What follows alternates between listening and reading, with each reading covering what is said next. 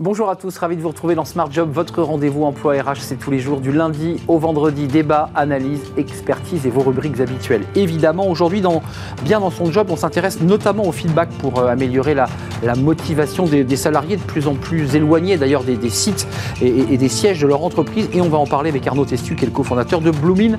Il est notre invité. Les entreprises s'engagent comme chaque euh, semaine Cross Log International qui s'engage pour l'emploi. On recevra Céline Rossi la RH de Cross Log International. Elle sera notre invitée dans cette rubrique Le Cercle RH, notre débat quotidien. On va s'intéresser au service civique européen euh, dans un contexte évidemment très tourmenté. Euh, comment ça marche? Comment ça fonctionne? Euh, Qu'est-ce que ça apporte à ces jeunes qui viennent en France, mais à ces jeunes Français qui vont aussi aller découvrir une autre culture, une autre manière de travailler aussi? On fera le point avec nos, invités dans le cercle RH et puis dans Fenêtre sur l'emploi. Thierry Bismuth, fondateur du réseau Odyssée RH, s'intéresse, je mets des guillemets, à la guerre des talents. Euh, au moment où on parle énormément de ce mot guerre sur tous les médias. Et il s'interroge justement sur cette expression un peu étrange dans ce contexte, je le répète, si particulier. Voilà le programme. Tout de suite, c'est bien dans son job. Bien dans son job, avec Cégide Talentsoft, la solution intégrée de gestion des talents.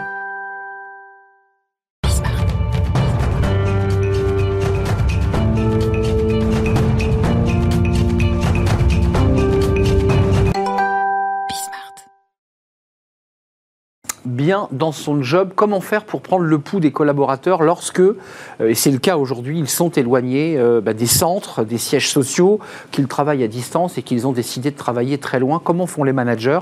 Comment font les, DRH On en parle avec Arnaud Testu parce que c'est le, le cœur euh, de, sa réflexion. Bonjour Arnaud. vous êtes cofondateur de Bloomin, qui est une alors créée en 2016 et dont l'objectif, start-up, scale-up, puisque vous avez plus de 40 collaborateurs, vous accélérez d'ailleurs, combien 30 collaborateurs prévus en 2022 là? On est 40 collaborateurs, on prévoit de passer à 70 collaborateurs effectivement sur cette année, oui. Alors, ce qui est intéressant, on va parler de votre entreprise, parce que c'est de la tech, c'est aussi une manière d'aider les collaborateurs à créer du lien, à se parler en fait, euh, malgré la, la distance, mais votre histoire est quand même assez intéressante, parce que vous venez du management classique, euh, dans de la gestion de nettoyage industriel, puis ensuite vous passez à la tech par la formation, vous créez votre boîte, et puis en fait la boîte cartonne, globalement, mais en fait là, déjà il y a un petit, comme ça, une petite étincelle, ça cartonne, mais ça ne se passe pas si bien que ça avec les associés. Et vous dites, ah, peut-être qu'il y a peut-être un problème de feedback, de relationnel. Est-ce que c'est est -ce c'est les prémices de, de, finalement, tout ça? Tout ce que vous avez vécu? Alors c'est vrai que Bloomin, c'est euh, sûrement l'histoire euh, de ma construction personnelle, effectivement, euh, de management dans nettoyage industriel, en passant par euh, une start-up dans la musique digitale qui s'appelait MusiWave, dirigée par Gilles Babinet, qui m'a donné effectivement l'envie en fait de, de, créer ma propre boîte et de surtout me rendre compte de comment c'était important de rendre les collaborateurs autonomes, de leur faire confiance, de cette transparence. C'est autant de, de choses que j'ai vécues différemment dans mon parcours très, euh, euh, très particulier. Alors 2016, vous créez l'entreprise Bloomin, je, l'ai dit, et puis il y a le Covid. Euh, j'imagine qu'il vous fait accélérer parce que très rapidement, les entreprises ben, atomisent leurs salariés, les obligent à rester à domicile, et puis ensuite les, installent, les connectent et vont travailler à distance. Qu'est-ce qu'apporte votre outil? Qu'est-ce qu'apporte Bloomin sur cette question-là? Alors, c'est énorme parce que le Covid, quand c'est arrivé, déjà, il y a eu un coup d'arrêt hein, pour tout le monde, donc comme pour nous. Après, on a rapidement compris, et euh, aujourd'hui on le voit, euh, le Covid, finalement, c'est un, un, accélérateur, c'est un catalyseur en fait des changements euh, systémiques qui étaient, qui étaient en marche. Et aujourd'hui, tout a changé. C'est-à-dire que ce qui était en marche, c'était le télétravail. Mmh. On avait des prémices. Accélération nette. accélération nette. Je rappelle, selon un baromètre de l'IFOP, qu'on est toujours en France euh, deux fois, on a un retard de deux fois celui de nos voisins européens. On ne l'a pas rattrapé malgré l'accélération. Ça, c'est intéressant. Voilà. Donc, on voit encore, hein, s'agissant de ce qui est essentiel aujourd'hui, euh, on voit qu'on a un levier de ce niveau-là. Et oui, euh, bah, le Covid, ça bouleverse les façons de travailler. Mais avant tout, et ça, c'est fondamental, et je pense que c'est un des points clés, en fait, de, de notre métier, de ce qu'on fait chez Bloomin, c'est comment on met le manager à l'action. Aujourd'hui, euh, les, gens sont en télétravail, sont en distanciel. Et lui se demande bien comment il fait pour les gérer. Mais il faut complètement réinventer en fait les postures managériales. Euh, euh, c'est aujourd'hui fondamental. Je pense qu'il n'y a pas d'entreprise du futur hmm. sans de nouvelles pratiques managériales. restons un instant sur ce sujet parce qu'il est fondamental, on en parle régulièrement sur ce plateau. Qu'est-ce que vous apportez chez Blooming justement pour aider? Vous avez été manager, alors hum. pas sous l'ère Covid, mais vous l'avez été. Qu'est-ce que vous leur apportez à ces managers quoi? De la fluidité, du feedback, de pouvoir euh, mieux observer la manière dont travaillent les collaborateurs, d'avoir un retour, des échanges? Comment ça marche? Alors, c'est intéressant, euh, qu'est-ce qu'on leur apporte? Vous avez parlé de fluidité. Aujourd'hui, on parle d'agilité depuis des années, mais c'est d'autant plus vrai avec, euh, avec la situation en télétravail. On doit pouvoir agir rapidement. Si, on pas, si le manager, d'autant que ses équipes sont à distance, s'il n'a pas un baromètre, s'il n'a pas un thermomètre qui lui donne régulièrement la température de comment vont ses collaborateurs. Blooming, c'est le thermomètre en fait. Blooming, c'est le thermomètre. On ne fait rien euh, sans, sans, être en, capacité d'avoir cette température. Mais ça veut dire que de part et d'autre, entre manager et ses équipes, il faut qu'il y ait, je dirais, une confiance et que chacun joue le jeu. Pour qu'il y ait un thermomètre, il faut qu'il y ait une prise de température et de la température. Il faut quand même que les collaborateurs euh, nourrissent tout cela. C'est fondamental. Je vais essayer de, rentrer un peu dans le détail de ce que fait Blooming, parce que c'est vraiment euh, par ailleurs un axe de différenciation de, l'écosystème euh, du feedback. Vous parlez de confiance. Aujourd'hui, on a construit un outil qui est euh, basé sur la transparence. Ça fait partie un des enjeux que recherchent les gens aujourd'hui euh, dans, dans, le monde du travail, la transparence. Qu'est-ce que ça veut dire? Ça veut dire qu'aujourd'hui, quand les collaborateurs répondent à des enquêtes qui sont pilotées depuis la DRH, depuis un manager, depuis un chef d'équipe, ces enquêtes en fait sont transparentes. Le collaborateur répond et en temps réel, il voit ce que l'ensemble des autres collaborateurs ont répondu. Donc ça, si vous voyez, si vous voulez, c'est un peu le socle euh, d'une démarche euh, saine dans l'entreprise. Ça lui apporte quoi, de savoir un peu l'environnement du, questionnaire lorsqu'ils sont interrogés, qu'ils puissent voir chez le voisin ou dans les équipes. Euh, qu'est-ce que ça lui apporte? Alors, au-delà de lui apporter une idée de benchmark ou de comparaison, ça, ouais ce qui est déjà un, premier niveau d'action. Hein. Pour pouvoir agir et prioriser ses actions, il faut savoir euh, se situer. Donc ça veut dire que, excusez-moi, le, collaborateur ne se sent pas seul parce qu'il se dit, tiens, ce que j'ai dit correspond à peu près à ce que d'autres disent, donc ils sont dans la même situation. Donc on se sent moins seul dans sa galère ou dans ses questionnements. C'est ça, hein? Entre autres. Et c'est là où on rejoint la notion de culture d'entreprise et de transparence dans la culture de l'entreprise le manager va recevoir finalement cela. Euh, qu'est-ce, que, lui, il en tire? Parce qu'une fois qu'on a regardé la température de son équipe, euh, qu'est-ce, qu'il met en place? Il, sent qu'il n'y a plus de motivation, il sent qu'il y a un désengagement, il a des, il a des, vibrations qui ne sont pas bonnes. Qu'est-ce qu'il fait avec tout ça? Alors, euh, ce, qu'on, donne au manager, en fait, c'est les outils de passer à l'action. Si vous voulez, un thermomètre, c'est simple, ça vous donne une température, c'est très simple. Aujourd'hui, ce qui a de la valeur, c'est la question ouverte. Oui. C'est le verbatim. bien sûr. Et ça, quand vous êtes un manager, même d'une petite équipe, un de 20 collaborateurs, mais c'est impossible de pouvoir. Si vous avez deux questions ouvertes, hmm. vous lisez les collaborateurs. C'est la base du journalisme, hein, parce que si on pose que des questions fermées, ça ne marche pas. Euh, voilà, ça ne marche pas. Donc, comment on analyse ça euh, humainement? Eh ben, C'est ultra chronophage. Donc en fait, nous, on vient simplifier ça. Alors ça se fait par de la technologie, ça se fait par ce qu'on appelle de l'intelligence artificielle. Et tu amènes des comptes rendus, des notes, des choses un peu plus digest, en fait. C'est ça la réalité. C'est exactement ça. On va synthétiser en fait les sujets sur lesquels le manager doit travailler en priorité pour avoir un impact plus important sur pas forcément l'expérience collaborateur, mais sur ses objectifs à lui. Et c'est hmm. ça ce qui est important. Oui, d'accord. Donc ça revient du bas, ça remonte au manager et grâce à l'outil, il, voit finalement une sorte de, d'aide au pilotage. Il sait qu'il y a des priorités, il, va falloir qu'il aille plus par là et moins par là, puisqu'il va avoir quand même des, des éléments très concrets sur lesquels s'appuyer. Il a des éléments concrets qu'il va pouvoir suivre dans le temps. Mais pour rebondir sur ce que vous disiez, oui, ça vient du bas, ça remonte jusqu'au manager, mais euh, on travaille avec une idée de boucle où le collaborateur a aussi un feedback des actions euh, qui ont été menées. Et ça s'inscrit effectivement dans des bons taux de participation, dans le fait que euh, l'outil soit utilisé. J'allais revenir, c'est que le vrai problème aujourd'hui, on l'entend beaucoup de certains collaborateurs, c'est que les RH les dotent ou les managers les dotent de plein d'outils, mais ils s'en servent pas parce qu'ils en ont trop. Donc il faut quand même que le collaborateur mm. ait bien, bien la conscience qu'il faut qu'il joue le jeu. Parce qu'il y a beaucoup de collaborateurs qui finalement ne répondent pas. Donc finalement, ça affaiblit même la capacité au manager de, choisir et de faire les bons choix. Il y a, beaucoup d'éléments de, réponse dans ce que vous venez de, partager. Euh, alors déjà, comment le, collaborateur adhère à la démarche? Exactement. Elle est transparente, donc le collaborateur déjà adhère plus facilement. Il se trouve qu'on a un système d'enquête qui est un système qu'on appelle conversationnel. Donc c'est simple, c'est rapide, c'est ludique. Juste une petite parenthèse que je vais refermer, s'agissant euh, de différents secteurs d'activité. Vous avez l'école blanc, vous avez l'école bleue. Si on repart 30 ans en arrière, ou un peu plus, quand j'étais manager dans l'étage industriel, c'est plus facile de répondre à une enquête quand on répond avec des smileys et qu'on est comme sur WhatsApp. Je referme cette parenthèse. Hmm. Les bons taux de participation, c'est aussi toucher les collaborateurs où ils sont. Ils ont un email, ils n'ont pas d'email. On travaille avec euh, d'aller les chercher par toutes les la grande distribution. Est-ce que c'est sur Slack? Est-ce que c'est sur un réseau d'entreprise Est-ce que c'est par SMS Et là, vous allez euh, cheminer sur l'ensemble des, réseaux possibles. C'est ça. Hmm. Si vous sentez qu'il ne répond pas sur Internet, il faut aller le chercher sur WhatsApp. En fait, euh, lui, il est sollicité là où ça fait sens pour lui. Donc, on a même, enfin, c'est ce que permet notre plateforme. Euh, ensuite, le manager doit, et vous dites, c'est, finalement, c'est une aide au pilotage. C'est bien ça, Blooming? C'est une aide au pilotage. Je, j'ai des euh, verbalises qui sont structurées avec les sujets dont on parle le plus dans les verbatims, pondérées avec l'importance qu'ils ont sur mon objectif. Si mon objectif, c'est de, mesurer euh, comment la diversité est gérée dans l'entreprise. Je vais avoir des indicateurs où les verbatims seront euh, analysés sous cet angle-là. Oui, un angle éditorial dès le départ. Il y a des choix, j'allais dire éditoriaux, ça c'est un mot de journalisme, mais il y a des choix stratégiques de base. Alors, pour faire l'analogie avec les, les choix éditoriaux, nous, c'est ce qu'on appelle des cas d'usage. En deux mots, et c'est clé, euh, on peut dire qu'on mesure euh, l'expérience collaborateur, mais réellement, il y a des besoins différents par entreprise. Chaque bah entreprise a ses besoins. Mais évidemment. Chaque entreprise est différente.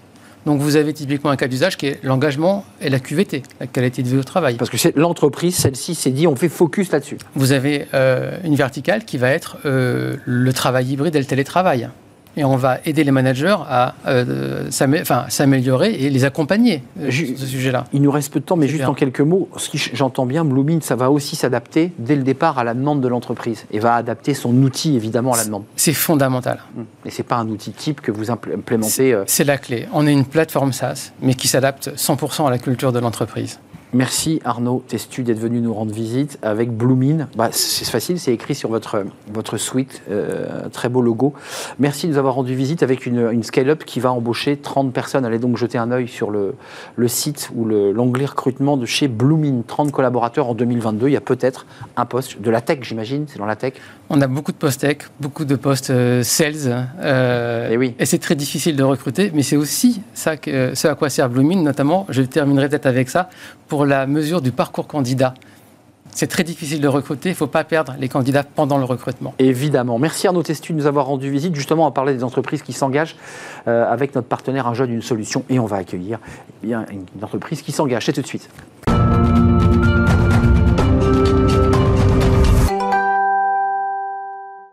Les entreprises s'engagent avec notre partenaire Un jeune, une solution. On accueille aujourd'hui Céline Rossi, responsable des ressources humaines de CrossLog International. Euh, merci d'être avec nous. Merci. Euh, CrossLog, c'est de l'expertise de la logistique en e-commerce et cross-canal, on est bien d'accord? Exactement. On est partenaire des e-commerçants et on a un entrepôt logistique de 25 000 m2 situé en Seine-et-Marne. Moissy-Cramayel Exactement. C'est ça? J'adore prononcer Moissy-Cramayel, c'est très un peu difficile, c'est vrai. Et donc, dans notre entrepôt de 25 000 m2, on va préparer les commandes euh, des, que vous comme moi, on peut passer sur Internet, sur les sites des e-commerçants euh, qui sont nos clients. On ne connaît pas votre marque, mais vous êtes essentiel, puisqu'en fait, on achète sur des grands sites euh, de e-commerce, pour ne pas les citer. Et en fait, derrière, il y, y, a Crosslog International. On est sous-traitant, on est partenaire, et effectivement, on n'est pas euh, connu du grand public, mais on est connu des clients. Alors c'est intéressant parce que vous, ça cartonne. On voit, là, on voit l'évolution en trois ans de 50 à 135 salariés 2018, et je pense que 135, c'est plus le bon chiffre. Euh, alors c'est le chiffre de ce mois-ci, mais ça euh, ça sera plus le bon chiffre à la fin de l'année. On euh, continue à recruter. Hein. Prospective, c'est quoi pour vous? Doubler encore d'ici deux ans. Donc passer de 135 à 270 salariés. Oui, c'est ça à peu près. On n'a pas les chiffres parce qu'on est, voilà, on évolue, mais sans trop savoir dans quel dans quelle, euh, dans quelle mesure Ça veut dire qu'aujourd'hui, le e-commerce a pris une place prépondérante.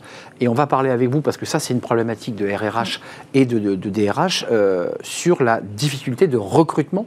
C'est ça. Euh, pourquoi c'est compliqué? Qu'est-ce qui se passe? Parce que pourtant, c'est attractif le e-commerce. C'est attractif, mais c'est compliqué parce qu'on n'est pas les seuls, déjà. Euh, en Seine-et-Marne, euh, il, y en a, il y a des gros entrepôts qui sont implantés, qui du coup ont, une grosse place euh, et, qui sont aussi plus connus du grand public que, nous. Et eh oui. Et donc il y a le plein emploi en Seine-et-Marne aujourd'hui. Euh, et, euh, et c'est pour ça aussi qu'en s'engageant, euh, comme on l'a fait en signant la charte d'engagement, Avec va un avoir jeune, une solution. avec un jeune une solution, on va avoir de l'aide de, de, de l'extérieur. Donc Concrètement, un jeune une solution, ce qui est intéressant, c'est de permettre, grâce à une plateforme, de mettre en relation l'offre et la demande. Donc j'imagine que Oui. régulièrement, enfin, je peux passer par tous les canaux euh, Pôle emploi, mais aussi par le site d'un jeune une solution. Comment vous faites concrètement? Alors, on a des partenariats avec euh, les missions locales qui vont, eux, euh, bah, sourcer à notre place et nous envoyer les candidats, par exemple. Vous passez par les missions locales? Oui, on a, on l'a fait c'est en fin d'année, qui nous ont pas mal aidés. Euh, on a recruté quatre personnes en CDI grâce à, à- à la mission locale. On a aussi donc euh, bah, Pôle Emploi qui nous aide à faire aussi des, hum, des entretiens collectifs dans leurs locaux. Ils vont aussi nous, nous apporter euh, pas mal de, de candidats. Et euh, effectivement, après, on, on essaye de, de f- de faire appel à tous les canaux qu'on peut euh, sûr. utiliser parce que c'est compliqué. Céline, les postes que vous cherchez, parce qu'on a compris que c'était des entrepôts dans lesquels on stockait un certain nombre de, euh, de produits et qui allaient être ensuite livrés aux clients, Mm. euh, c'est quoi? C'est des opérateurs de commande? C'est des gens qui, qui mettent les produits dans les, dans, dans- dans les hangars? C'est quoi les postes que vous Alors, cherchez? on a euh, 80%, ce sont des opérateurs logistiques, et effectivement, c'est ceux qui vont euh, réceptionner les marchandises, les préparer jusqu'à jusqu'à les mettre dans les camions. Mais on n'a pas que ça, on a aussi des métiers euh, de développeurs, parce qu'on développe notre propre outil informatique euh, qui, qui va nous servir dans l'entrepôt et qui va servir à nos clients pour l'interfaçage avec leur site internet. On a aussi euh, toutes les fonctions support, que ce soit du commercial, les comptables, euh, voilà, on, a énormément de métiers. Euh, quand vous parlez d'un jeune, une solution, j'imagine que c'est aussi pour les postes d'opérateurs de commande, parce que là, on voit, et vous n'êtes pas les seuls à le dire, des difficultés de recrutement, de sourcing. Euh, comment vous l'expliquez, vous? Parce que là, vous dites, on a signé la charte, on est engagé, on cherche activement, et vous êtes là d'ailleurs pour nous en parler. C'est quoi? C'est le niveau de salaire? C'est l'attractivité? C'est la marque employeur? Qu'est-ce qu'il faut faire pour les attirer, ces jeunes, selon vous On fait tout, on essaye de tout faire. Euh, je pense qu'ils n'ont pas aussi l'information sur l'ensemble de nos postes, les évolutions dans notre entreprise ou dans les entreprises euh, de logistique. Euh, on est, voilà, la logistique a évolué depuis plusieurs années. Ce ne sont plus que des manutentionnaires qui déchargent et rechargent. Oui, parce qu'il y a cette image-là. Enfin, je vous amenais à l'idée que c'est vraiment de la manutention, c'est-à-dire qu'on on charge, on prend des colis parfois très lourds, c'est parfois des métiers difficiles. Enfin, je- il y a quand même ça, une, une pénibilité. Ça a évolué. Aujourd'hui, ils utilisent euh, des, des PDA, donc comme des smart- smartphones pour euh, travailler. Euh, ils ont tous un outil informatique sur lequel ils vont préparer les commandes. Donc, on, demande aussi bah, de savoir utiliser les outils informatiques et de savoir lire et écrire pour pouvoir lire notre outil. Mais ce, ce n'est- voilà, ça a évolué. Les métiers ont, ont tr- ont assez évolué ces dernières années et c'est méconnu aujourd'hui. Pour ces opérateurs, je dirais qu'ils sont des métiers de base sur lesquels vous dites on peut évoluer Mm. dans l'entreprise. Sans diplôme, c'est quoi les, les critères de recrutement? C'est les soft skills, c'est la façon de se tenir, d'être à l'heure le matin C'est important, mais c'est important. C'est euh, effectivement, on n'a pas besoin d'avoir un, un diplôme en logistique. Euh, on recrute pas mal euh, d'étudiants en été- l'été qui, des fois, restent chez nous euh, pour plusieurs années et qui vont évoluer sur des postes de chef d'équipe ou même sur des postes de fonction euh, support. Euh, on, en a qui ont débuté en, contrat étudiant, qui sont aujourd'hui en alternance euh, au service commercial, par exemple.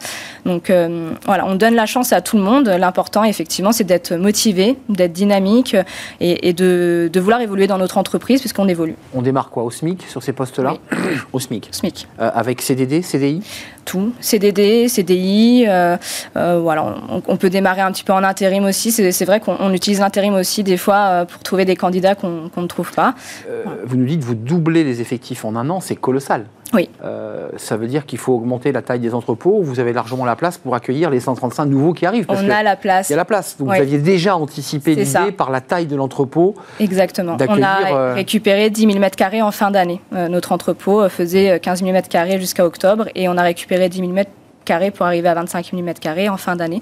Donc on a la place pour voir l'avenir euh, au moins jusqu'à la fin de l'année. Euh, là, vous en êtes où? Vous dites on double, on galère. C'est quoi? C'est il reste combien de postes? Euh, Vous, la RRH, en passant par mission locale, vous dites ce que vous m'envoyez ne nous convient pas parce qu'il y a aussi la difficulté de vous ne prenez pas tout le monde, j'imagine. C'est compliqué. Alors c'est compliqué, mais euh, après on va on va faire des entretiens collectifs, on va les tester sur nos outils parce que c'est important l'utilisation de nos Oui, outils. espèce de boîte là, ce boîtier. Oui, c'est ça. Et puis on va on va filtrer, on va donner la chance à tout le monde. Et puis après on verra euh, si on a euh, des postes qui s'ouvrent, ben, on va les garder. Et puis euh, ça va créer les opportunités. Et sinon, ben, on, voilà, on mettra fin au contrat. Mais bon, ça n'arrive pas. fin en contrat ou vous refusez? Parce qu'en ce moment, vous ne vous mettez pas de fin au contrat. Vous Non. ouvrez grand les bras et vous dites venez donc nous rejoindre. Euh, le contrat engagement jeune, euh, c'est demain, Oui. euh, les premiers. Vous, vous- vous êtes engagé sur cette question-là Parce que ce contrat d'engagement jeune, là aussi, il va chercher les jeunes les plus éloignés, sans diplôme, souvent en difficulté scolaire ou familiale. Euh, est-ce que c'est -ce c'est un, un public euh, vers lequel vous, vous, allez vous tourner? Oui, oui, oui. Avec la mission locale, on a prévu euh, de, de, signer des, des, contrats engagement jeunes euh, dans le but, effectivement, de, pérenniser nos, nos emplois jusqu'à la fin de l'année. Donc c'est prévu, euh, je suis en, discussion depuis plusieurs mois avec la mission locale de Moissy, qui a prévu de me donner euh, des, candidats et, après on verra. Euh, est-ce qu'on les forme en contrat pro Parce qu'ils peuvent aussi bénéficier de formation Oui, c'est intéressant ça, savoir quel dispositif vous choisissez. Parce que le contrat d'engagement jeune, c'est un dispositif très large. Puis après, vous faites quoi? De l'alternance, du contrat pro Vous les accompagnez? Parce que ça vous demande du temps et de l'investissement chez vous quand même ça. Ça demande du temps. On, va essayer d'accompagner ceux qui, qui, ont le plus besoin, effectivement. Après, il y en a qui ont déjà fait fait euh, des missions en intérim, par exemple. Donc là, il n'y a pas besoin de les accompagner. C'est assez naturel. Et puis, de toute façon, euh, nos outils sont propres à, notre entreprise. Donc, ils vont forcément bénéficier d'une formation en interne et, euh, et, puis évoluer comme ça chez nous par les formations en interne. Donc, ça veut dire que là, au 1er mars, c'est-à-dire demain, si je ne m'abuse, enfin, donc, vous, vous, vous n'avez pas de contrat d'engagement jeune qui arrive. Enfin, ça, va prendre un peu plus de temps qu'imaginer, j'imagine Oui, c'est ça. ça. ça. va prendre le temps. Le temps que la mission locale me, me donne voilà, les, CV ou les personnes qu'elle a, qu'elle a pu rencontrer au, en, auparavant. pour l'instant, vous n'avez pas encore reçu de candidats issus des contrats d'engagement jeune, c'est 15 à 20 heures de formation, si j'ai bien compris, euh, qui, se font à l'école. Euh, mais après, vous les récupérez comment quand vous avez signé le contrat? Alors après, on va les récupérer. Euh, on peut faire des, des, mises en situation. On peut prévoir de les, de les faire rentrer dans un système de contrat pro de 6 mois, donc d'agents logistiques. Et, et à l'issue, on peut les recruter en CDD, CDI. Enfin, vous leur garantissez l'idée qu'à l'issue de la formation, ils ont un travail. Oui, et, donc prêt à vous ouvrir sur un, autre public, parce que ce public, c'est un public particulier, dit-on, euh, de ces contrats d'engagement. Euh, bah, Ils sont souvent très éloignés de l'emploi. Oui, après, euh, j'ai déjà eu affaire à ce type de public aussi, puisque j'ai des, des, personnes en, en contrat emploi franc déjà dans mon entreprise, vu, des personnes en, en, contrat, enfin en, en contrat jeune aussi. Euh, donc euh, c'est déjà un public euh, que j'ai l'habitude d'avoir. Vous savez accompagner ce type de, de, candidats et, peut-être de, futurs collaborateurs au sein de l'entreprise. 135, on est d'accord, à minima 135 recrutements possibles en 2022. 2022-2023, on va quand même se laisser jusqu'à fin 2023. C'est ça. Mais, mais c'est de la, il y a la, place. Hein. Et il y a de la place parce que c'est vrai que quand on double une entreprise, on se dit mais où est-ce qu'on les met? Mais vous aviez déjà anticipé avec plus de 10 000 m2 d'entrepôt. Crosslog international, il y a un onglet. Allez donc voir. Ou si euh, vous êtes intéressé par les missions locales aussi, j'imagine, ou Pôle emploi, euh, il y a donc du recrutement dans votre entreprise. Merci Céline Rossi de nous avoir rendu visite. Responsable, et non pas DRH, responsable des ressources humaines de Crosslog International. Euh, et puis bah, bonne chance pour, pour les recrutements. Merci. On fait une courte pause, on s'intéresse au service civique. On parle des jeunes. Restez avec moi une seconde, Céline. On parle des, jeunes dans quelques instants dans le, le cercle RH. ces jeunes, justement, qui partent en Europe à travers des services civiques. Euh, on va faire le point évidemment. Comment ça marche? Comment ça fonctionne? Qu'est-ce que ça leur apporte? On en parle juste après la pause.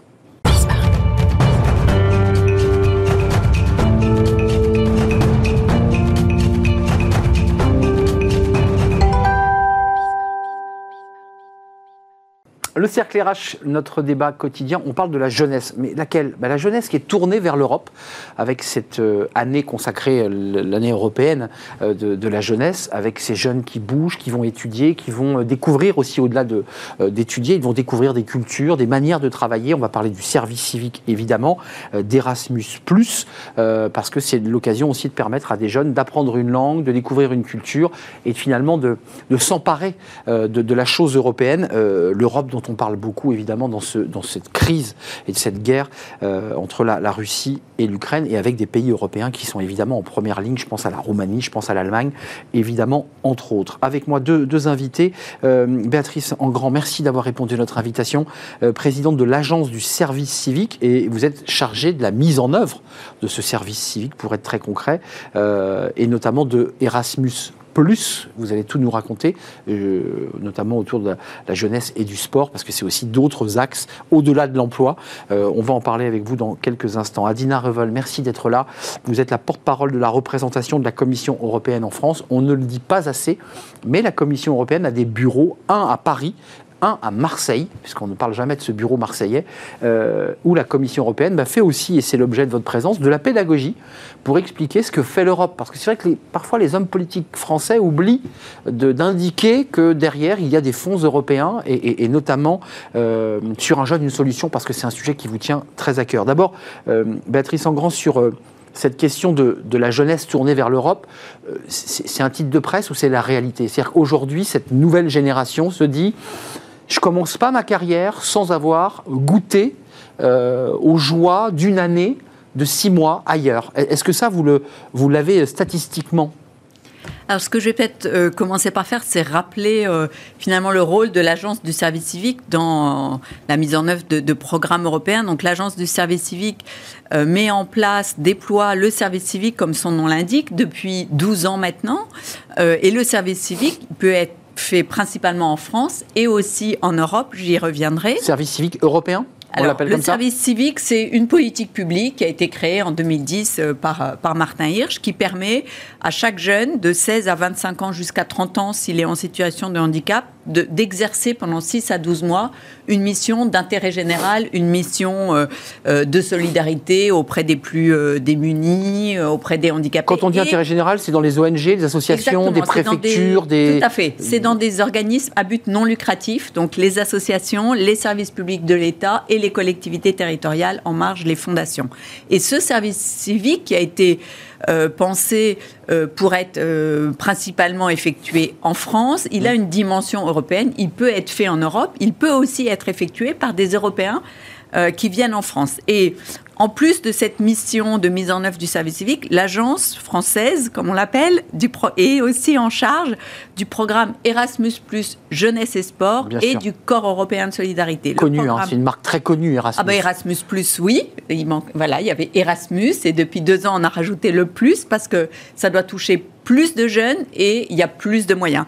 Et dans ce programme Erasmus qu'on connaît principalement parce qu'il bénéficie à des étudiants et à des apprentis, mais aussi à des enseignants, à des professeurs euh, d'université, il y a une version euh, qui, qui, est, qui s'adresse à des jeunes qui peuvent se rencontrer dans un cadre non formel, comme on dit, c'est-à-dire hors des salles de classe, hors de la formation. Je pense à, l'OFAGE, par exemple, à l'organisme franco-allemand. Oui, alors ça, un organisme bilatéral, bilatéral qui permet là aussi... Que j'ai dirigé pendant 10 ans. C'est pour ça que je, je me permettais d'en dire un petit mot.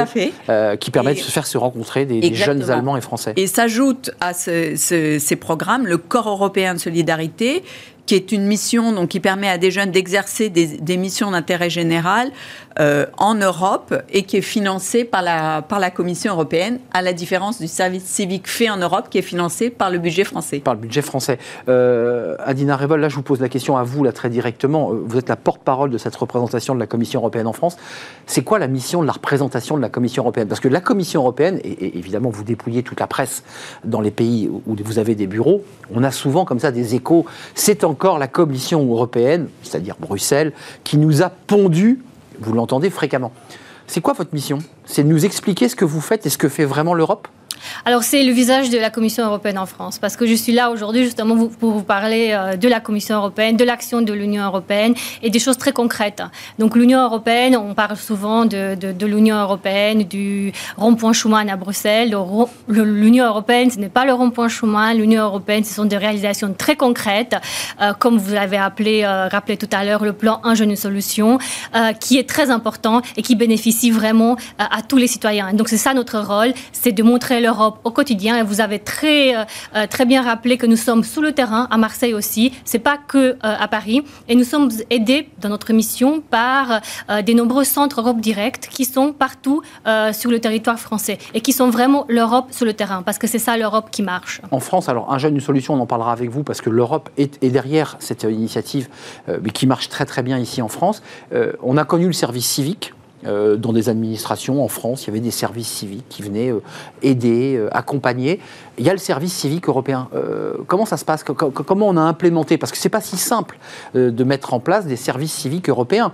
Il y a la barrière de la langue, mm. il, y a il, y a la complexité du logement. Enfin, il y a toutes les questions que se pose un jeune de, 17 ans qui dit bah, Je partirais bien, moi, je sais pas, en Espagne, en Italie, en Allemagne. Mais je, suis logé où euh, Comment ça s'organise? Ça, c'est un sujet que vous prenez en charge et je vous donne la parole, euh, évidemment, côté service civique. Comment, comment vous le gérez, ça? Oui, donc il faut savoir qu'il y a un milliard d'euros donc, du budget de l'Union européenne qui est dédié au financement donc, du paquet, en fait, de, l'étudiant et du jeune, justement, qui en part en, service civique à l'étranger. Et donc, c'est c'est le financement européen. Et donc, l'Union européenne finance. Et ensuite, les entreprises qui, qui reçoivent en fait les jeunes ou les organisations euh, euh, qui le reçoivent sont aidées elles aussi. Sont, aidées avec l'argent européen justement. Elles, reçoivent pour le logement, pour, les logements. Pour le logement, pour les frais, pour les frais de base, pour euh, ben l'argent des poches, la nourriture. Oui, parce que c'est un coût, Béatrice Engrand. C'est ça. Donc c'est un coût pour le jeune. Hein. Il se dit, moi j'ai envie, mais ses parents disent, mais j'ai pas les moyens que, Exactement. Que tu Donc pour la programmation, les années 2021-2027, le budget pour ce corps européen de solidarité, il s'élève à 1 milliard, à 1 milliard d'euros. Il vise 270 000 jeunes dans toute l'Europe. Ça fera à peu sur près 27 000 sur 5 ans, 27 000 pour la France. Donc euh, c'est un peu plus que dans la programmation précédente, mais c'est pas non plus encore euh, extraordinaire. 270 000, si vous ramenez ça à quelques 4 millions de jeunes en Europe, c'est pas tout à fait suffisant. Mais ce qui est certain, c'est que ce corps européen de solidarité, il finance le voyage, le logement sur place et il donne de l'argent de poche aux jeunes. Et on a extra, enfin on a vraiment beaucoup de demandes pour ce programme que nous mettons en place pour et l'allocation, enfin ou l'indemnité, je sais pas comment on l'appelle, de ce jeune qui reçoit quoi, 500, 600 Alors il reçoit pour le CES, pour le Corps européen de solidarité, il reçoit ce qu'on appelle euh, dans le jargon euh, européen un argent de poche, per diem, bon plutôt latin, alors que pour le service civique, quand il est fait en Europe, le jeune, malheureusement, ne reçoit pas d'aide au voyage ni au logement, mais il reçoit l'indemnité euh, qu'il recevrait s'il faisait son service civique. C'est pour ça que je distingue bien les deux. On distingue bien les deux. Il y a le service civique les deux. qui est, excusez-moi du peu, mais un peu moins avantageux que ce corps européen dont vous parlez. Enfin, en termes d'organisation, il vaut mieux que j'aille sur un corps européen qu'un service civique. Bah, disons, le, CES, il a été inventé pour soutenir la mobilité des jeunes. Donc, effectivement, il a le cadre idéal pour ça. Pour le service civique, qui a été pensé comme une politique publique française, il y a une cerise sur le gâteau, c'est qui peut être fait en France, mais mm. ce n'est pas encore complètement dans son ADN. Et l'idée du président de la République, euh, qu'il a l'idée qu'il a formulée et proposée à ses partenaires européens le 9 décembre dernier, c'est que les partenaires européens, les, les 27, essaye de progresser ensemble vers un service civique européen. Qu'est-ce que ça veut dire? Ça voudrait dire que chaque pays européen ait son propre service, service civique national. Il faudrait qu'il le dupliquer sur l'ensemble des pays. Exactement. Aujourd'hui, c'est sept pays, donc vous voyez, la marche est haute. Mais je trouve que comme, euh, comme ambition, c'est intéressant parce que ça permettrait aux jeunes de circuler entre des services civiques euh, nationaux et quoi de mieux pour encourager, susciter ce sentiment d'appartenance à l'Europe qui est parfois vécu comme un peu lointaine par les citoyens? Un peu moins ces derniers jours, si je m'autorise ah ben, à dire ça, comme ça. c'est certain, mais est-ce que... resserrement... Euh, il y a un resserrement, quand on lit les médias, il y a un resserrement dans les classes sociales éduquées? Est-ce qu'il y a et dans les décideurs européens. Et dans les décideurs. Est-ce qu'il y a un resserrement de ce sentiment européen jusque dans les fins fonds des campagnes françaises ou des banlieues françaises?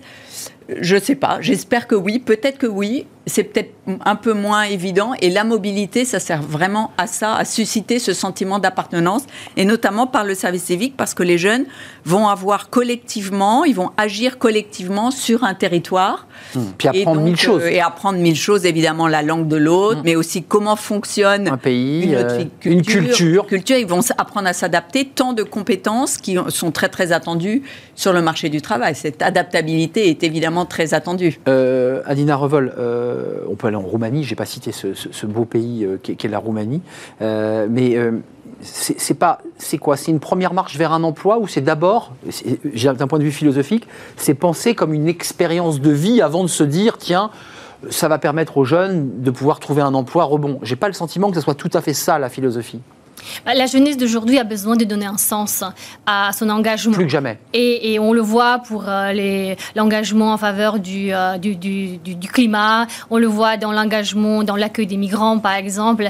Et donc, euh, le corps européen de solidarité, il est pensé justement dans cette logique de solidarité qui est déjà à la base de la construction européenne. on le voit ces jours-ci, cette solidarité européenne qui se manifeste. Donc, le corps européen de solidarité, c'est plutôt, c'est au début, donc au débat, au début, c'est la solidarité européenne pour des des causes d'intérêt général, pour des défis d'intérêt général. Et c'est ça la logique, la philosophie derrière. Mm. Mais il y a d'autres dispositifs qui, qui sont en train d'être mis en place, notamment un dispositif qui s'appelle ALMA, qui permet en fait...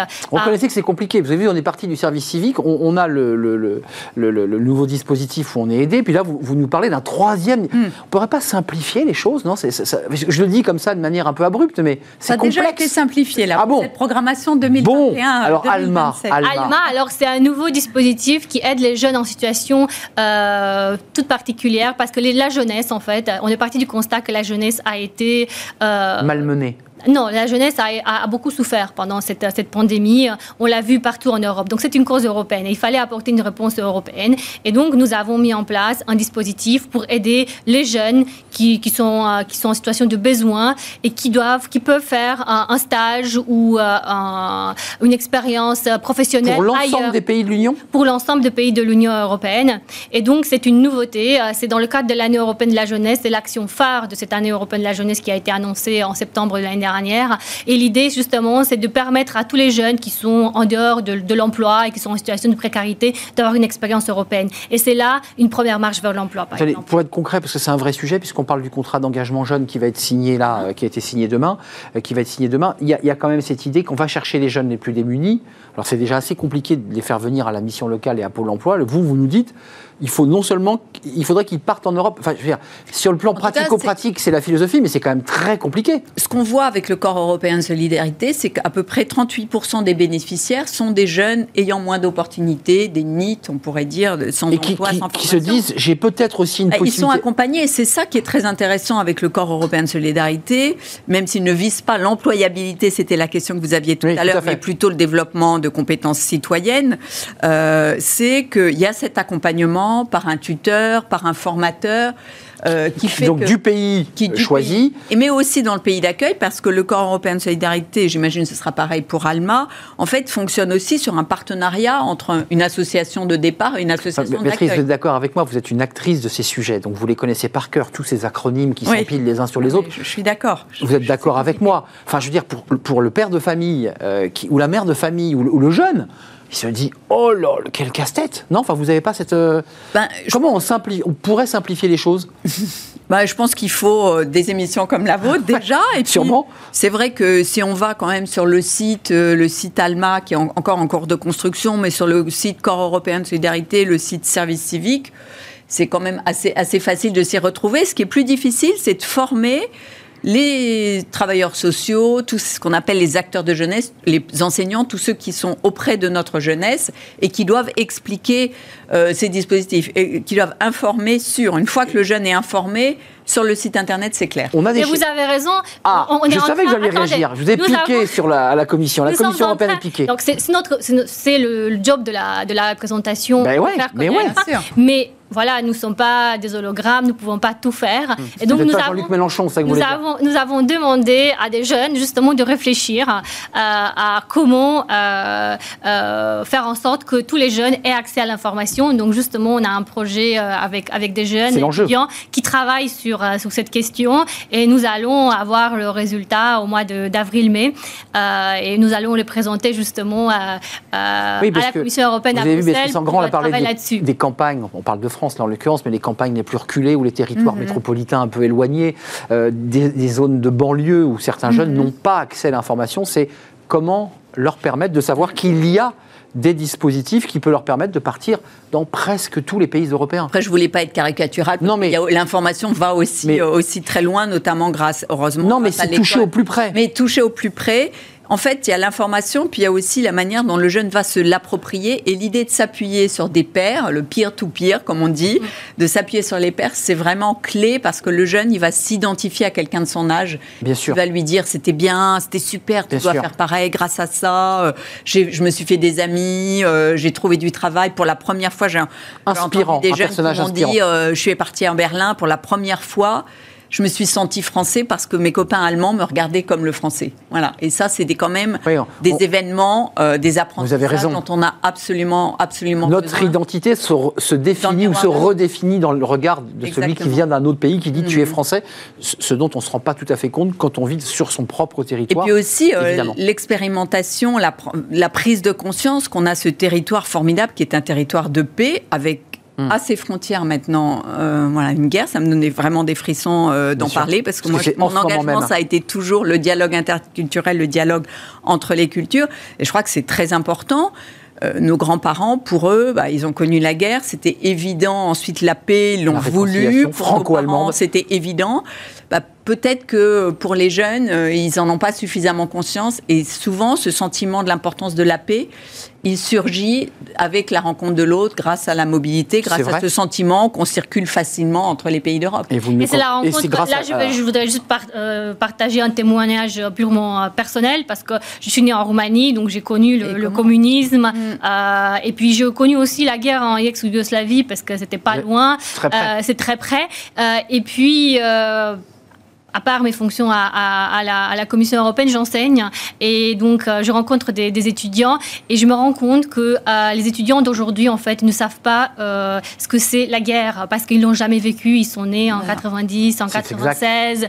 pour eux, pour eux, la guerre c'est quelque chose de très lointain. Mmh. C'est un jeu vidéo parfois. Parfois, mmh. malheureusement. Et donc là aujourd'hui, on vit la guerre en Europe en fait. Mmh. L'Ukraine c'est l'Europe. Ce n'est pas encore l'Union européenne, mais c'est l'Europe. D'ailleurs, avec la demande du président ukrainien de, une procédure d'urgence pour adhérer euh, à l'Union européenne, comme ça ne vous aura pas échappé.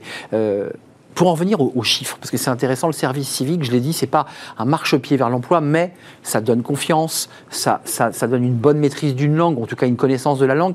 Est-ce qu'on a des chiffres concrets là, de, ces jeunes qui, indépendamment des services civiques français, ça on a les chiffres, mais combien de jeunes veulent, euh, où on dépose un dossier pour dire je veux aller en Italie, je veux aller en Espagne, je veux aller en Roumanie, je veux aller en Hongrie, bref, je veux bouger. Et on, en a combien de jeunes là qui... Donc sur le service civique français, c'est euh, plus de presque 600 000. D'ailleurs, je crois qu'on a passé la barre des 600 000 aujourd'hui depuis la création. Donc qui ont un, un, emploi, pas un emploi, mais une, fonction mission, de mission, de service civique. général. Voilà. Euh, pour euh, sa dimension européenne, euh, on a été évidemment un peu affecté en 2020-2021 ah par la pandémie, ça bougeait moins.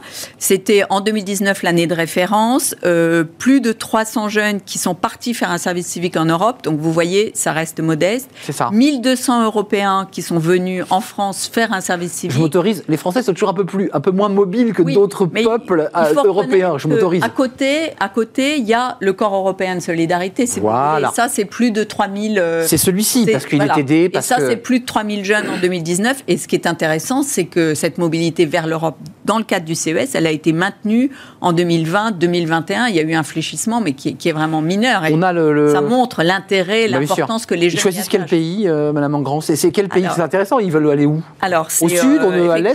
Allemagne, Espagne, Italie, Pologne. Voilà euh, les quatre pays à l'envoi, à l'accueil principaux. Et puis après, de manière. Euh, et la Roumanie, puisque vous êtes, un, peu la, Roumanie aussi, bien un peu la Roumanie. Quelques unités, qui est un pays. En tout cas, je crois qu'il y a beaucoup de Roumains qui choisissent la France.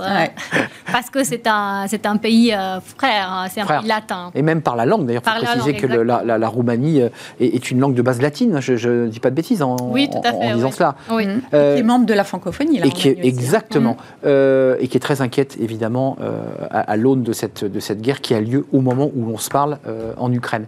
un mot quand même, parce que je, je, me tourne vers vous. On parle d'emploi, on parle de service civique, on parle de confiance, on parle d'idée que cette jeunesse se resserre autour d'un idéal européen, donc l'idéal de la paix, euh, évidemment un petit peu mis à mal euh, depuis six jours, sept jours maintenant.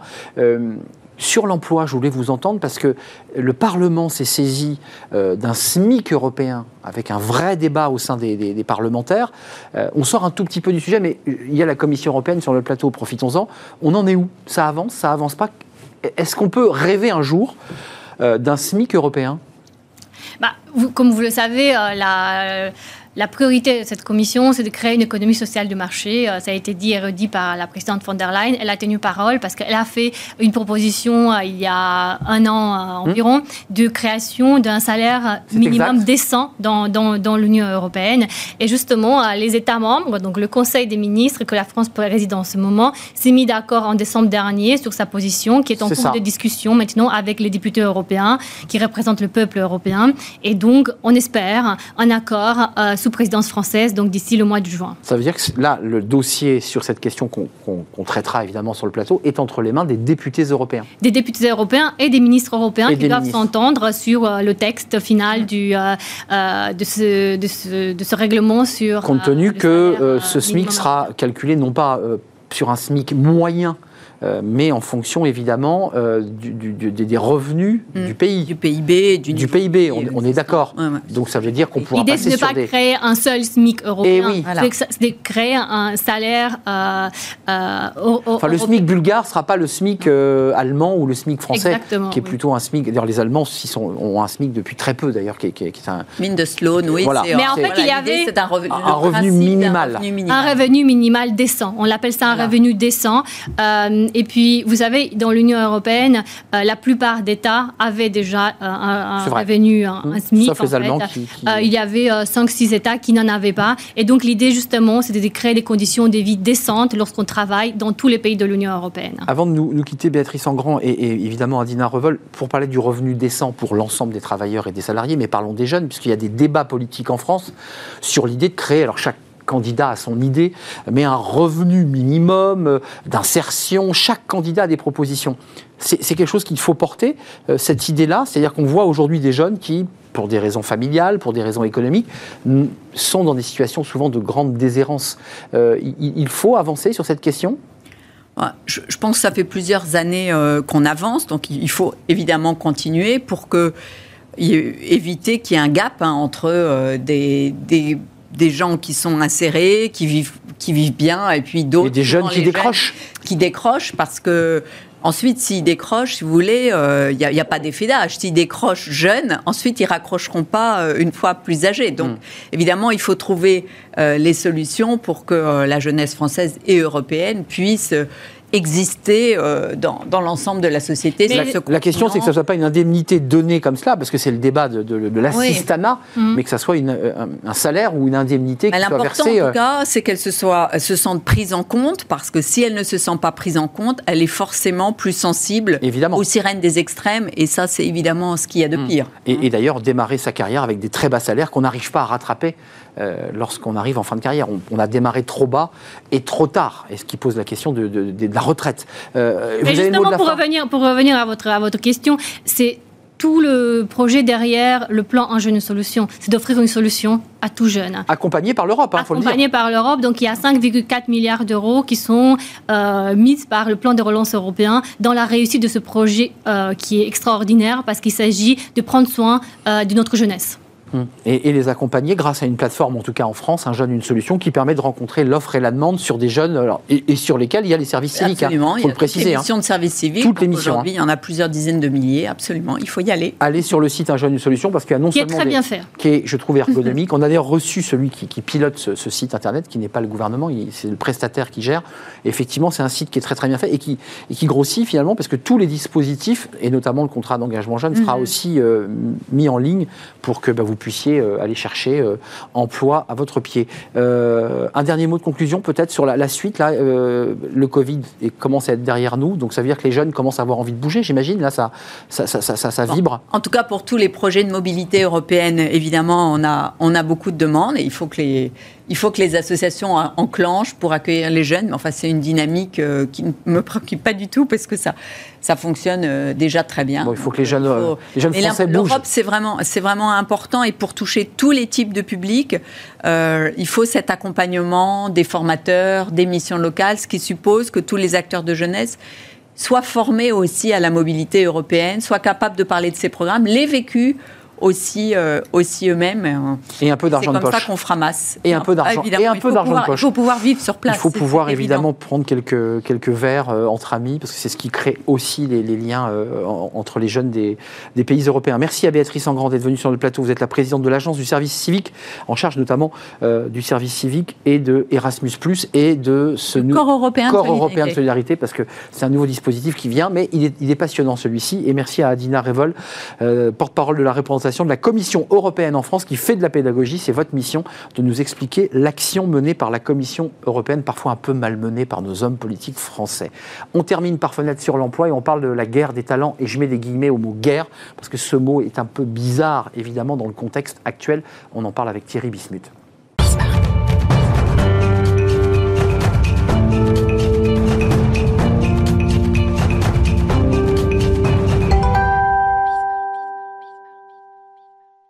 Fenêtre sur l'emploi avec Thierry Bismuth, Odyssée RH, comme chaque semaine. Bonjour Thierry. Salut. Comment ça va? Eh bien, grande forme. Grande forme, mm. dans un contexte particulier. On, vous, vous, avez décidé de vous accaparer une expression que tous les RH, et c'est votre métier, utilisent, et ici d'ailleurs, la guerre des talents, mais vous mettez des guillemets au mot guerre quoi Parce que c'est impropre, parce que c'est un peu troublant de le dire dans ce contexte? Alors, je, euh, à vrai dire, euh, ce week-end, en regardant les chaînes d'information en continu je, et en voyant évidemment le conflit qu'on regarde tous et qu'on observe, j'ai réalisé euh, que cette guerre des talents, elle avait, comme dans la guerre actuelle, des David et des Goliath. Et je me suis rendu compte que finalement David résistait plutôt bien sur le conflit européen, en tout cas mieux qu'on l'avait craint, et que dans la guerre des talents qui nous occupe, il y a aussi des David qui souvent résistent mieux qu'on ne l'avait craint ou espéré. qui les David que dans, la RH Eh bien, ce sont souvent, d'ailleurs, on va en parler, les petits recruteurs qui n'ont pas des marques employeurs aussi puissantes, qui n'ont pas l'artillerie de communication, l'artillerie de marque euh, qu'ont les grands acteurs, et qui pourtant, avec d'autres arguments, et on va en parler, sont capables de créer justement euh, une surprise dans euh, la guerre des... Alors d'abord, cette guerre des talents, peut-être rappelons d'où vient le terme, c'est intéressant. C'est pas un terme récent, il date de 2005, et à l'époque, c'était Franck Riboul, patron de Danone, qui décrivait par ce biais-là en, pensant à l'époque à la pyramide des âges. Il ne pensait pas encore à tout ce qui nous est arrivé depuis. Mais en 2005, il prévoyait la pyramide des âges et le besoin de renouveler les équipes. Et il expliquait par ce biais tout le travail de mobilisation qu'il faudrait faire par les entreprises pour aller chercher, mais surtout séduire les candidats et il parlait donc de guerre des talents. Il anticipait un gros départ en retraite, globalement, avec des jeunes qui, à la fin, bah, tout le monde allait se battre le même jeune. Quoi. Et il disait quelque chose d'intéressant, déjà à l'époque il disait nous sommes cinq fois plus petits, Danone pourtant, hein, nous sommes cinq fois plus petits que nos concurrents, puisqu'il parlait des grands acteurs de l'agroalimentaire américain. Il nous faut donc être cinq fois plus rapides et cinq fois plus créatifs.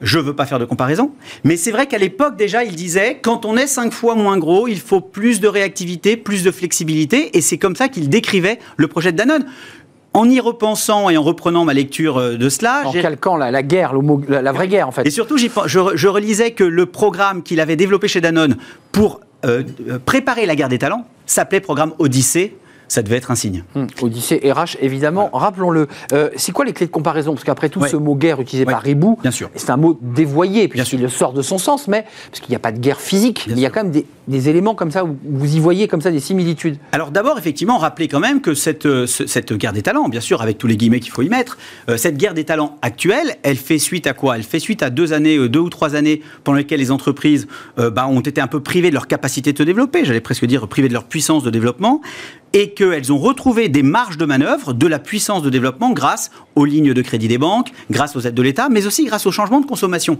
Vous étiez, tout à l'heure, vous invitiez euh, une responsable des, ressources humaines euh, géniale, euh, j'ai oublié le nom d'entreprise. International Log. Voilà, qui racontait effectivement que sa structure est aussi portée par les changements de consommation. Et donc ces changements de consommation aussi, ils ont des impacts bah sur la guerre des talents, hum. sur les entreprises qui recrutent et les candidats qu'elles recherchent. Et donc ces entreprises, elles ont été pendant un an ou deux un peu privées de leur capacité de développement. Et là, elles en profitent effectivement pour se remettre sur les rangs et pour mobiliser des équipes et donc elles vont mobiliser et se mobiliser en allant chercher des ressources. Ces ressources, ces candidats-là, eh bien, elles ont, ils ont le choix maintenant de s'enrôler dans différentes équipes et c'est tout l'enjeu de cette guerre des talents. Alors, il y a, à mon sens, quatre ou cinq clés de comparaison que vous évoquez. Euh, la première, justement, elle était un peu évoquée par, euh, par Ribou à l'époque, elle était un peu prémonitoire, c'est justement le fait que ces deux guerres sont des guerres de vitesse. C'est-à-dire qu'à un moment donné, plus on va vite sur le champ des candidats, sur le champ de bataille, disons-le comme ça, je vais me permettre quelques, quelques parallèles, mais plus on va vite sur le champ de bataille et plus on y va fortement, plus on prend de l'avance sur ses concurrents. on a encore des recruteurs aujourd'hui, si je veux transposer ça à des conseils de recruteurs, qui se croient en drôle de guerre de tranchées, qui pensent qu'on peut se permettre de prendre du temps, de réfléchir. Alors c'est de la mobilité permanente qu'il faut Alors qu'on arrive aujourd'hui. l'agilité. La, la, guerre des talents aujourd'hui est une guerre qui se joue sur le temps, sur le timing. Et on voit d'ailleurs beaucoup d'entreprises qui ont changé leur mode opératoire pour aller beaucoup plus vite. Beaucoup plus vite que qui? Que leurs concurrents qui, eux, sont restés sur un système plus traditionnel. Donc il faut on gagne sur la rapidité, c'est-à-dire saisir, saisir la personne et l'embaucher. Oui, il faut aller, entre guillemets, aller à l'assaut, euh, euh, aller à l'assaut du candidat et une fois qu'on l'a trouvé, qu'on l'a identifié, aller plus vite que sa concurrence pour pouvoir, allez, j'allais le dire comme ça, l'enrôler rapidement. Alors, deuxième... Euh, les valeurs, il y a un élément important. Oui, par rapport à Ribou, par rapport à, l'idée, voilà, c'est quoi une entreprise, c'est quoi ses valeurs? Alors effectivement, les valeurs, euh, alors évidemment, euh, euh, sans faire de comparaison, on voit bien que quand on se bat contre un concurrent, quel qu'il soit, et notamment en matière de recrutement, on se bat aussi sur le front des valeurs, que chacun, chacun va porter des valeurs qui sont les siennes et qu'il juge plus pertinentes, plus efficaces, supérieures à celles de l'autre et que le travail de l'entreprise en recrutement, et on fera les parallèles qu'on veut, c'est d'être capable de démontrer au plus grand nombre que ses valeurs à lui sont plus défendables, hmm. plus légitimes que celles des autres. Et sur ce plan des valeurs, c'est pas toujours le plus grand qui gagne, c'est pas toujours le plus gros qui gagne. Hmm. C'est-à-dire que si on est capable euh, de d'expliquer ses valeurs, de faire un peu de propagande, c'est-à-dire de marque employeur, si je devais euh, dévoyer un peu le terme hmm. aussi de marque employeur, c'est-à-dire de communication, eh bien on est capable d'aller chercher des candidats euh, qui sont rattachés à nos valeurs, finalement même si on est en déséquilibre de puissance vis-à-vis -vis de nos concurrents. c'est vrai. Et sur ce point-là, euh, euh, le conseil que j'ai à donner aux entreprises qui sont sur ce sujet, c'est-à-dire qui sont plus, qui sont le David de leur guerre du recrutement face à des Goliaths, c'est de bien se battre avec leurs atouts à eux et de ne pas essayer de concurrencer l'autre sur son champ de, sur son domaine à lui. Deux derniers sujets. Euh, ça, la marque employeur, faut, faut, faut, faut qu'il y ait quand même du produit dans la, dans la boîte. C'est-à-dire, si la boîte est belle, il y a un joli nœud, mais il faut tenir ses promesses. Ça, c'est très important. Voilà. Je dis pas que dans un autre sujet, on n'aurait pas voulu que certains ne les tiennent pas, mais c'est vrai euh, à l'Europe. Mais, mais sur le front du recrutement, la capacité de faire et de tenir ses promesses nous crée une légitimité très forte. Bah oui. Par exemple, si je dis que chez moi, on est heureux, il suffit pas de montrer un baby-foot, il faut être capable de le démontrer et le tenir. Si je dis qu'on gagne plus sa vie qu'ailleurs, faut pas que ça concerne 2 ou 3% de mes équipes. Si je dis qu'on peut évoluer, faut pas que ce soit que le fils du patron qui évolue. C'est-à-dire qu'il faut être capable de faire des promesses. C'est donc le métier de la marque employeur et de les tenir, c'est celui de la culture d'entreprise, puisque le métier de la culture d'entreprise, c'est de tenir les promesses qu'a faites la marque employeur. Euh, et dernier point, et ça celui-ci est très important, toujours pour rester, pour filer cette métaphore un peu tragique, euh, en fait, euh, rien n'est jamais acquis.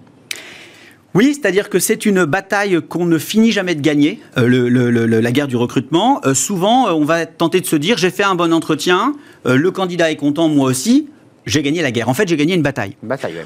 Or, pour gagner la guerre avec ce candidat, c'est-à-dire l'intégrer dans nos rangs, il faut être capable de gagner plusieurs batailles d'affilée parce que ce qu'elle a, cette guerre des talents de particulier, c'est que ce candidat ou, plusieurs employeurs peuvent gagner la même bataille avec le même candidat. J'ai un entretien avec vous, l'entretien se passe très bien, je suis convaincu que vous allez me rejoindre, sauf que deux heures après, vous avez un autre entretien et l'autre employeur, mon concurrent, gagne aussi cette bataille puisqu'il vous convainc aussi. Et donc on est capable d'être plusieurs à gagner la même bataille. Il faut donc être capable de gagner plusieurs batailles d'affilée, c'est-à-dire plusieurs entretiens, le plus vite possible. Hmm. C'est comme ça qu'on gagne la guerre. Euh, voilà. Euh, juste, il nous reste une poignée de secondes, mais vous avez filé la métaphore sur ce mot guerre dans un contexte évidemment tragique. Euh, est-ce qu'un jour ou l'autre, vous allez faire une chronique sur le mot talent? Parce que c'est vrai que quand on dit guerre des talents, on se dit des talents. Enfin, le, mot talent, il est fort, il est marqué, il est. C'est toujours des talents ou, enfin, c'est des collaborateurs? Enfin, Est-ce que c'est pas un peu exagéré le mot talent là? Bah, C'est-à-dire qu'en fait, tout le monde dit qu'il ne recrute que des savoir-être, des talents. C'est-à-dire qu'en fait, ce qu'on met derrière le talent, c'est pas des savoir-faire souvent, hein. c'est des qualités humaines, c'est des valeurs humaines. Hmm. Mais dans les faits. Un peu survendu à The Voice, comme dirait Romain euh, dans l'oreillette. Ouais, exactement. C'est-à-dire que dans les faits, dans la confidence des fiches de poste. Euh, c'est pour ça que quand on parle de talent, moi je, euh, je, précise un peu que quand même il y a des prérequis qui sont objectifs sur le recrutement et qu'il ne faut, pas, il faut pas non plus les négliger, hmm. quitte à rajouter le talent. Un peu survendu, parfois un peu survendu. C'est un vrai plaisir Thierry de, vous accueillir dans ce contexte, notamment sur cette expression de guerre des talents, euh, guerre avec laquelle vous avez mis évidemment de, gros guillemets. merci de nous avoir rendu visite, vous êtes le, patron et fondateur de Réseau Odyssée RH. Merci à vous, je remercie tous les talents qui sont derrière en régie évidemment, Romain Luc, merci Merci à Saïd euh, pour le son, Romain Luc à la réalisation, et puis les talents euh, de Fanny Griesmer et de Carla pour l'accueil invité. Voilà, là, là, là vraiment, merci à vous en tout cas pour votre fidélité et l'intérêt que vous portez à notre émission. Je serai là demain, évidemment. Portez-vous bien. Bye bye.